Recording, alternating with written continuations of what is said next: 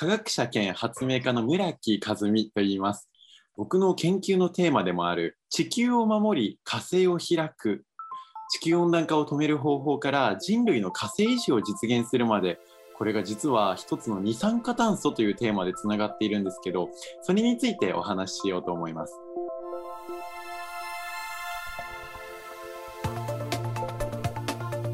未来授業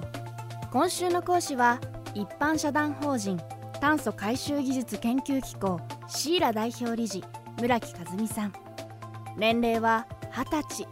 現役大学生として東京大学教養学部に在籍しながら独立した研究開発を続ける科学者兼発明家です村木さんが地球温暖化の解決と火星移住に関する研究を始めたのはなんと小学校4年生この頃にその人生を決定づけるあることがあったそうです。未来授業4時間目。テーマは人類初の火星人。始まりはその小学校4年生の時に火星に行きたいと思ったんですね。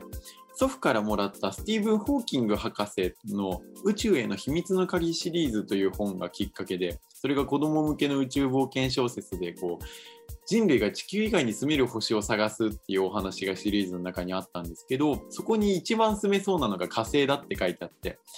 その中に写真とかも載ってて広大な赤い砂漠に青い夕日が沈んでいってる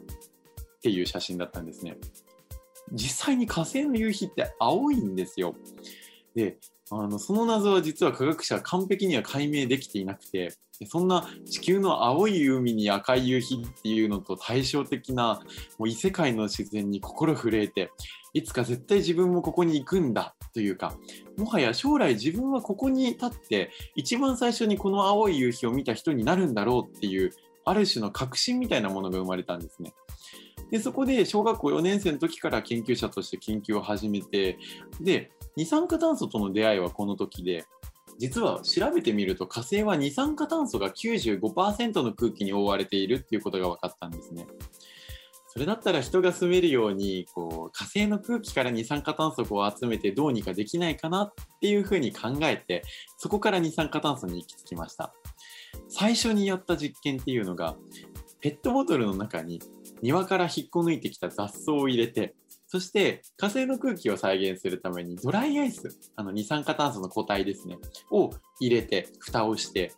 二酸化炭素がほぼ100%の空気の中で植物ってどれくらい生きるのかなっていう実験をやってみました。普通植物って二酸化炭素を吸って酸素を吐く光合成をしますけどでも僕ら人間と同じように酸素を吸って二酸化炭素を吐き出す呼吸もするので二酸化炭素しかない容器の中だったら呼吸ができなくて息詰まっちゃって枯れちゃうんじゃないかなっていうふうに思いました。なんですけど結果は全然違って実は3日間くらいピンピン生きていたんですね。で調べてみるとそれはどうやら光合成で自分で作り出した酸素を自分の呼吸に回すという何やらすごいことをしてたんですけどそれが植物ってすごいって方向に行かなくて二酸化炭素って面白いみたいなそういう方向になぜか行ってしまってそれからかれこれ11年間二酸化炭素マニアを続けてます。こうして二酸化炭素に夢中になり今日まで研究を続けてきた村木さん火星の青い夕日を人類で初めて眺めるためのプランはすでに出来上がっています。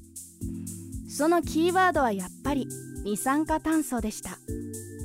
今人類がどうして火星に行けないかというと火星までって片道9ヶ月とかロケットでかかってしまうので帰ってこれないんですね。片道分の燃料しか持たなくて。だからよく片道切符って言われてるんですけどこのヒヤッシーとソラリン計画があれば火星の二酸化炭素の空気から燃料を作って現地にガソリンスタンドを作ることができるので行って帰ってこれちゃうんですね。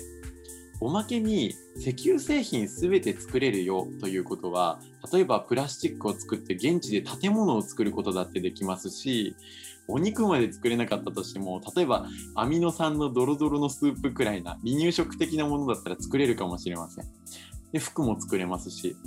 そうやって衣食住実は全てが二酸化炭素からシーラの計画であれば作れてしまう。そうすると火星にも住めちゃうよというのがあの僕らの計画なんです。なので実は温暖化を解決するこのソラリン計画とか冷やしとか二酸化炭素を集めることっていうのはそっくりそのまま火星開拓につながってるんです。だから僕らは温暖化を止めながら宇宙開発ができる。全人類が温暖化の問題に対してワクワクしながら火星も見据えて解決できていける。そんなポジティブな世の中が実現できるように僕は毎日研究しています。僕はあの人類で初めて火星に降り立った火星人になりたいんですけれどもその目標は2045年までに遅くとも火星人になるです。でこの根拠はありませんそこに僕は火星人になってると。で、そこを絶対的な起源として、じゃあ、2030年頃には月に行ってよ。2025年頃にはあの宇宙に行ってよ。実は僕2000年生まれで2025年25歳までに宇宙に行くとあの人類で最年少の宇宙飛行士になれるんですけれどそうやって未来の歴史を決めるのは僕でその歴史を再現するために今の僕があの必死にパラドックスが起きないように動いてるんだっていうような意識でやっていてそうやるとこう2021年現在そして今日僕は何を未来の歴史を守るために動けばいいのかっていうことがもう本当に毎日レベルで分かっているんですね。だからこそあの2045年に僕は絶対に火星人になれると思っていますしなので年に根拠はないんですけどそうやって絶対的な期限を決めて逆算しています。未来授業。今週の講師は一般社団法人炭素回収技術研究機構シーラ代表理事村木和美さん。今日のテーマは人類初の火星人でした来週の講師はマナー講師の砂井恵美さん男の礼儀作法をアップグレードする方法をテーマにお送りします。